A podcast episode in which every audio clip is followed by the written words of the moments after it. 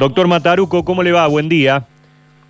Buen día, buen día, muy bien. Gracias por, por el llamado y al principio me asusté porque pensé que me iba a hacer hablar de economía. No, no, esas partes ya las habíamos cumplido. Ahora, ahora nos tocaba hablar de la salud con, con usted y la verdad que es un gusto poder eh, contactarnos, charlar unos minutos. Decía eh, qué año con, con, actividad para los neumonólogos este, ¿no? Todas las afecciones respiratorias y con este coronavirus que, que nos acompaña tan fuerte en estos días. Sí, realmente inédito. Uno que ya lleva más de más de tres decenios en este tema, este, sí, es algo inédito. Y, y creería que después de haber He trabajado durante décadas en el siglo pasado con la tuberculosis, digamos, este mm. año los neumonólogos tomamos un protagonismo que hasta ahora no sé si habíamos tenido.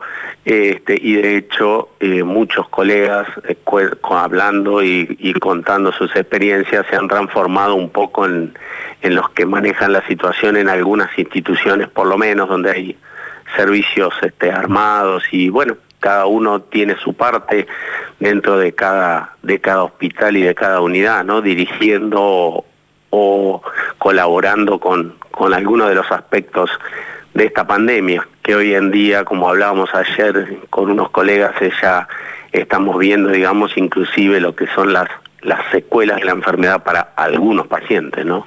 Eh, claro, porque mucho hablamos de, de, la prevención, mucho hablamos del momento de estar enfermo, pero me parece que con más de 900.000 infectados y yo creo que andamos por más de 800.000 recuperados, el tema es empezar a pensar en ellos también, ¿no? ¿En qué queda? ¿En qué nos.? Le digo particularmente, doctor, yo ya lo sufría, el coronavirus, y estoy eh, recuperado. Digo, ¿qué, qué, qué nos toca el, después, ¿no? ¿Qué, ¿Qué secuelas podemos llegar a tener? Y sí, porque en principio, sí, la cifra de recuperados está por llegar a 800.000 o habrá llegado porque los registros siempre son un poquito más tardíos. Este, claramente es eh, una situación para el para el médico que está acostumbrado a trabajar con cierto sistema, con cierta evidencia, con ciertas pautas, este, hoy en día la información se maneja, digamos, así, eh, nos estamos enfrentando a algo totalmente desconocido y que sobre la marcha se van estableciendo diferentes pautas. Pero un poco para contarle a la gente, hay dos situaciones, ¿no? El, paciente que se está recuperando puede haber tenido una enfermedad moderada severa, y un paciente que básicamente va a tener mucha repercusión general en su calidad de vida por un tiempo acotado, ya entre dos y cuatro semanas, y por otro lado la gente o los pacientes, que son los menos por supuesto y, por suerte, los que pueden llegar a tener secuelas básicamente sobre sus pulmones, a veces este, sobre los músculos y una que quizás eh, un neumonólogo por ahí no le prestaba tanta atención, que son las, las secuelas psíquicas, psicológicas, eso en, todo el mundo, en todo el mundo se está viendo porque piensen que esto se agrega en una situación de que quizás el paciente estuvo previamente aislado, con poco contacto con sus afectos y bueno, todas esas cosas influyen. Sí, sí, con el, con el temor a lo que puede llegar a pasar, sí, hay un, hay un montón de condicionamientos que, en lo psicológico también tienen su, su impacto. ¿Hay, ¿Hay alguna recomendación que, ustedes por ahí ya estén dando a, esas personas recuperadas de, de ir eh, a, a, su médico de cabecera después de esto, hacerse algún estudio por allí para ver cómo, cómo está después de haberlo pasado?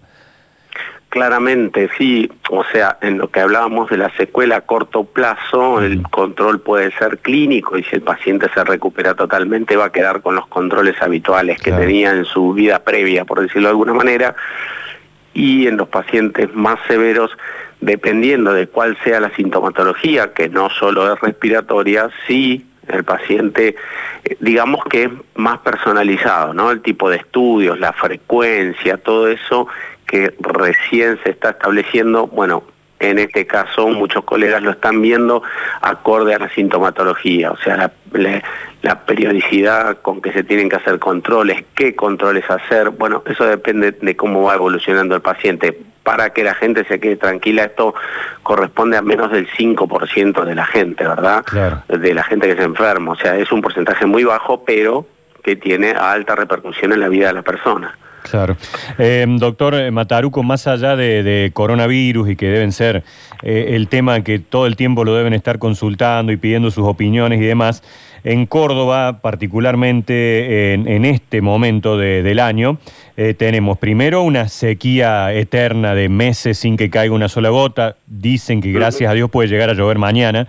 tenemos mucho viento antes los vientos eran solo de agosto, ahora nos acompañan agosto, septiembre, octubre, y tenemos incendios, y tenemos humo, y tenemos cenizas. Es, un combo eh, malísimo, ¿no?, para todas aquellas afecciones respiratorias. Sí, por supuesto. Eh, eh, el humo, tanto el humo, digamos, cuando uno dice ceniza, el humo también son partículas sólidas, funcionan como otras sustancias irritantes que en general todas tienen partículas muy pequeñas, muy pequeñas, que ingresan a la vía aérea. Este, entonces esto sí puede ser una molestia para algunos pacientes, por ejemplo, aquellos que tienen enfermedades alérgicas, rinitis, este, donde no pueden tener un aumento de su sintomatología, pero en personas que tienen enfermedades de tipo crónica, como el asma, la enfermedad pulmonar obstructiva crónica, las bronquiectasias, que son menos frecuentes, pero que muchas enfermedades lo tienen, que son dilataciones de los bronquios, donde los pacientes parece que tuvieran bronquitis crónica o de hecho la tienen. Bueno, en este caso, la exposición al humo, ya sea intensa o prolongada, puede generar lo que llamamos una crisis de esa enfermedad. Este, y por último, en, personas, digamos, por ahí sensibles, quizás susceptibles, niños, este, embarazadas, puede generar más en los niños la aparición de, sintomatología nueva, ¿no? Como lo que nosotros decimos, de, estar el, el paciente predispuesto a tener, digamos, asma, por ejemplo, en los primeros años de su vida. Claro. Eh, eh, para el descubrir el, asma, ¿siempre viene de una crisis? digamos, ¿nos damos cuenta después de una situación de estas? No necesariamente. Muchos pacientes se enteran, se enteran, digamos, son anoticiados que tienen asma porque sufrieron una crisis. Eh, la mayoría de las veces el paciente puede no, no haber tenido ningún síntoma previo, pero muchas veces tienen síntomas que son minimizados. Entonces, digamos, viene la, la otra parte que es cuáles son los síntomas que a cualquier persona la tienen que alertar para este, consultar por la posibilidad de tener asma. Básicamente, la dificultad para respirar, el tener sonidos en el pecho, silbidos, pitidos, también se puede decir, o que se le cierre el pecho, o que tenga tos seca. Estos son cuatro síntomas los más importantes. Si una persona tiene dos de ellos o más, este, en forma intermitente sobre todo y relacionado a los esfuerzos o, como hablamos recién, a la exposición a algunos de estos factores irritantes, debe consultar a un médico para ver si tiene o no asma. Después el médico dirá si esto es así o no. Relacionándolo nuevamente con el tema coronavirus, en algún momento se decía que las personas eh, asmáticas por ahí podrían llegar a tener algunas complicaciones mayores que otra persona si llegaba a contraer la enfermedad. Esto finalmente se, se desdijo, ¿no? Se corrigió. Sí, o sea, más que se corrigió, se observó que no fue como nosotros pensábamos, por suerte. O sea, pensando que, por ejemplo, en la Argentina, hay, podría haber 4 millones, 4 millones y medio de asmáticos, o sea, el 10% de la población, y quizás, como es, eh, como ya ha estado estudiado en algunos, en algunos países, la mitad de las personas que tienen asma no saben que tienen asma, aunque parezca mentira, o sea, no se les ha hecho un diagnóstico o sus síntomas no son lo suficientemente intensos para consultar este, entonces estamos hablando de un número importante de personas acá y en todo el mundo se tenía ese temor que vos mencionaste.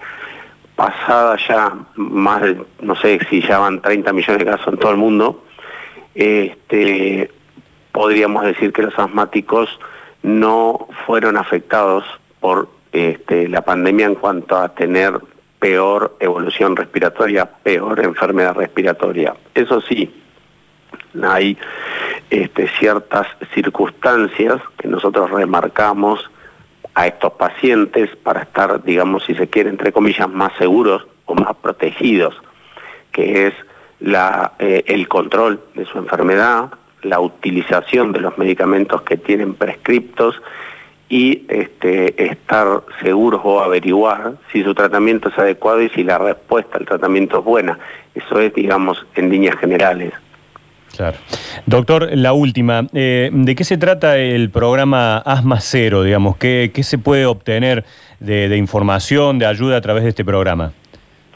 Bueno, el programa Asma Cero es una iniciativa que parte de varias sociedades médicas, la sociedad, digamos, como dijiste, la, la Asociación de Medicina Respiratoria, la Sociedad de Alergia e Inmunología y eh, la Sociedad Clínica, en conjunto con eh, el auspicio de AstraZeneca, eh, elaboraron una serie de documentos, herramientas que están disponibles en, en, varios medios, por ejemplo, directamente en la web, en Facebook, en Instagram, para proveer, sobre todo a los pacientes asmáticos, en primer lugar, información, información de primera mano, información fidedigna, de lo que es el asma, de cómo uno puede estar afectado, cuál eh, no la forma de tratamiento, o sea, el uso de dispositivos, el correcto uso de dispositivos, y a su vez tiene también una parte o un sector de herramientas donde uno puede